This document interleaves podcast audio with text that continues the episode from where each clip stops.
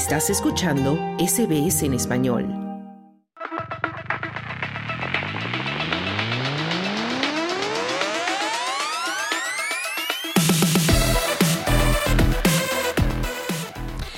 Hora de hablar de deportes y comenzamos con la noticia del día.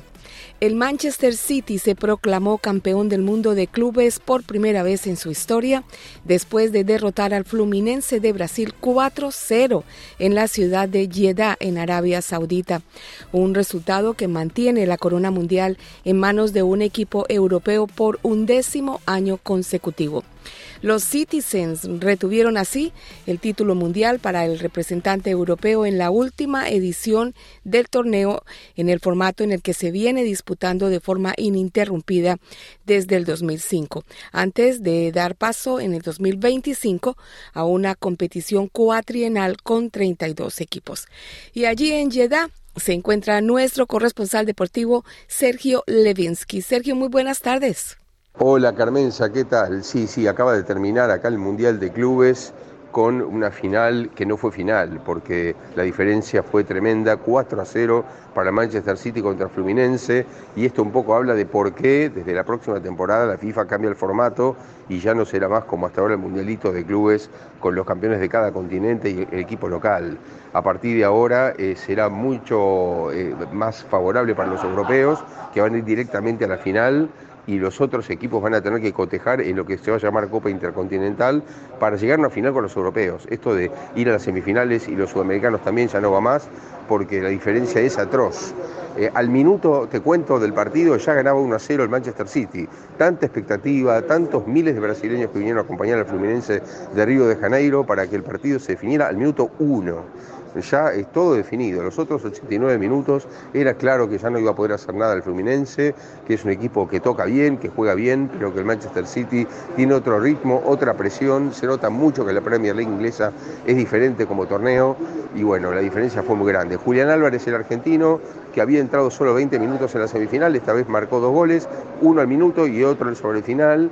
Phil Foden, el joven Phil Foden, muy talentoso inglés del Manchester City, marcó otro gol y Nino en contra marcó el otro gol para el Manchester City, más allá de que es un defensor del Fluminense, un gol en contra. Con esta la diferencia, como te digo, es enorme acá en el Estadio King Abdullah Sport City, que es un muy lindo estadio, muy coqueto, que seguramente será también subsede del Mundial 2034 que organizará también Arabia Saudita. Eh, acá la conclusión es una organización bastante buena, le falta un poco más a Arabia Saudita, pero va camino a grandes torneos, no solamente en fútbol, en tenis, en automovilismo, se prepara para grandes cosas y esta ciudad Jeddah es un poco la segunda ciudad de Arabia Saudita en todo esto, más allá de Riyadh, que es la capital, claro. En síntesis, su mundial de clubes es bastante irregular, con equipos eh, casi de jugadores semi-amateurs, como es el caso del Oakland City, y equipos con una fortuna de presupuesto, como es el Manchester City, que le lleva tanta ventaja a los demás que casi que no tiene sentido. Por eso mismo cambia el formato, como dije al principio. Muchas gracias, Sergio Levinsky, desde Jeddah, Arabia Saudita. Y aprovecho para desearte una feliz Navidad. Feliz Navidad para ti también, Carmenza. Un fuerte abrazo. Y regresamos a Australia, donde se encuentra otro de nuestros comentaristas deportivos para hablar de otros temas. Juan Moya, muy buenas tardes. Buenas tardes. Bueno, seguimos con el fútbol y nuestro equipo femenino nacional, las Matildas. Claro que sí. Eh, ya lo habíamos comentado el jueves que las Matildas el 28 de febrero juegan en Melbourne el partido definitorio para poder llegar a las Olimpiadas de París. Las entradas habían puesto a la venta, récord, se vendieron todas las entradas, está todo vendido para eh, jugar en el Malvern Stadium de Melbourne, 53.343 entradas ya vendidas, es decir, no queda más entradas, increíble lo que provocó el Mundial de Fútbol y esperar que las Matildas derrotan a Uzbekistán y puedan llegar a París 2024. ¿Y tú sí crees que lo van a lograr? Porque es como un sube y baja, ¿no? A veces les va bien y a veces no tan bien. Bueno, hay que sacar un buen resultado en Uzbekistán, porque son dos partidos. Se juega el 24 de febrero, se juega en Uzbekistán y luego el 28 de febrero en casa. Sacando un buen resultado, indudablemente yo tengo mucha confianza de que Australia sí va a las Olimpiadas. Bueno, ok, seguimos con la A-League. Claro, la A-League, ayer hubo partidos y en, Damas el Sydney eh, eh, empató uno a uno con Brisbane Rover. Y luego hoy tenemos una, un partido importantísimo. Se juega el clásico en Melbourne de preliminar a las 17 horas en el Amy Park. El Melbourne City, que es uno de los punteros del campeonato, se enfrenta a Melbourne Victory. Y en varones, eh, anoche también hubo resultados. El Adelaide se recuperó y derrotó 3 a 1 al Newcastle en su estadio. Con esto empieza a subir en la tabla de posiciones. Y hoy tenemos el clásico mm, del A-League masculina entre el Melbourne City y el Melbourne Victory. A las 19.45 del preliminar juegan las mujeres. Hace un año que fue el sábado negro del fútbol australiano cuando los incidentes se ocasionaron en la Amy Park agrediendo al arquero los hinchas de Melbourne Victory en otro clásico Ojalá que no vuelva a ocurrir nunca más una situación así, pero hoy se va a recordar un año de ese episodio negro del fútbol australiano. Esperemos que esta noche todo sea normal y que gane el equipo que mejor ha planteado el, se ha planteado en el campo de juego. A esperar que sea a estadio lleno y con una muy buena demostración de todo el público que disfrute del fútbol y no haya ningún incidente esta noche. Muy bien, esperemos que así sea. Pasamos entonces a Europa. El Real Madrid se ha convertido en campeón de invierno. Claro, por diferencia de goles solamente, porque comparten eh, el liderato de la liga con 45 eh, puntos junto al Girona. Por diferencia de goles, el Real Madrid es el campeón de invierno de esta temporada. Ahora celebrar eh, fiesta navideña y mañana se juega un partido pendiente entre el Atlético de Madrid y el Sevilla, pero no va a influir en nada en que el Real Madrid se va eh, con las fiestas navideñas como campeón de invierno de la Liga 2023-2024. Y también en Centroamérica tenemos la final del fútbol salvadoreño. Águila, el equipo que ha ganado 16 veces el campeonato eh, de fútbol salvadoreño, se enfrenta a Jocoro, un equipo que subió a la primera división el 2018-2019.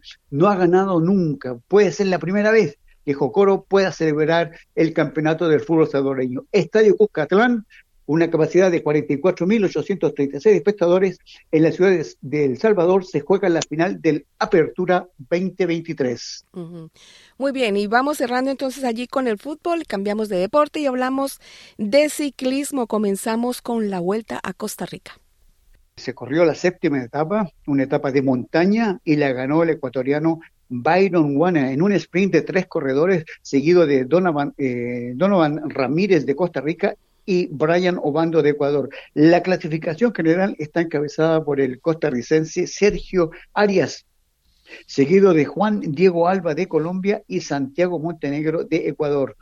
Hoy se corre la octava etapa de 117.23 kilómetros entre Pérez, Celedón y Orianuru. Esta etapa tiene la particularidad que es en alto, se tiene que pasar por el alto de Georgina, una categoría especial de 39.4 kilómetros. Uy, qué larga ascensión. Esperemos y vamos a ver si Sergio Arias defiende el liderato, porque los colombianos y los eh, ciclistas ecuatorianos quieren ganar la Vuelta de Ecuador cuando después de esta etapa van quedando solo dos eh, episodios para finalizar la Vuelta de Costa Rica 2023. Muy bien, Juan, y saltamos otra vez para Europa. Vamos a hablar de la vuelta a España, que entiendo que ya tienen fecha y recorrido, ¿no? 17 de agosto comienza la vuelta a España en una contrarreloj individual en Lisboa. Termina en Madrid el 8 de septiembre con una contrarreloj individual de 22 kilómetros. Tiene ocho etapas de montañas, durísimo, va a ser una, competencia muy dura. La etapa 16, 3 de septiembre, Luanco, los lagos de Covadonga de 181 kilómetros. La etapa 20, el 7 de septiembre, Villa Cayo y Con Blanco, 171 kilómetros. En estas dos ascensiones posiblemente puede quedar definida quién es el ganador de la Vuelta a España o en la contrarreloj final de 22 kilómetros que se realiza en Madrid. Total de recorrido 3.261 kilómetros. Mm. La Vuelta a España tiene fecha para el 2024. Muy bien, Juan. Y terminamos con el Rally Dakar, que además entiendo que nos tiene esta información de una historia, digamos, de tenacidad, de coraje, de perseverancia. alguien que tiene sus añitos, pero se mantiene en la competencia. Claro, ya en enero comienza el Dakar Carlos Saín Padres va a volver a participar, esta vez en un Audi, y quizás sea la, última temporada de Audi en el Dakar. 61 años de Carlos Saín. Ha participado en 17 veces en el Dakar. Ahora va a estar presente nuevamente con su copiloto, el Lucas Cruz. Ha ganado tres veces el Dakar, el 2010 manejando un Volkswagen, el 2018 en un Peugeot, el 2020 en un Mini y ahora espera ganarlo en en un Audi. Quizás seas la última vez de Carlos Sainz, pero nunca se sabe porque siempre se levanta de accidentes, de problemas en automóvil, pero siempre está presente. Un esfuerzo, el matador, como todos lo conocemos, estará presente y esperar que pueda ganar el Dakar 2024. Muy bien, impresionante. Esperemos que tenga un buen cierre de su carrera deportiva. Juan, muchísimas gracias por el informe deportivo de este fin de semana y aprovecho para desearte una feliz Navidad. Oh, muchas gracias eh, para ti, para los auditores, para los compañeros de equipo. Feliz Navidad y un fantástico año 2024. ¿Quieres escuchar más historias como esta? Descárgatelas en Apple Podcasts, Google Podcasts, Spotify o en tu plataforma de podcast favorita.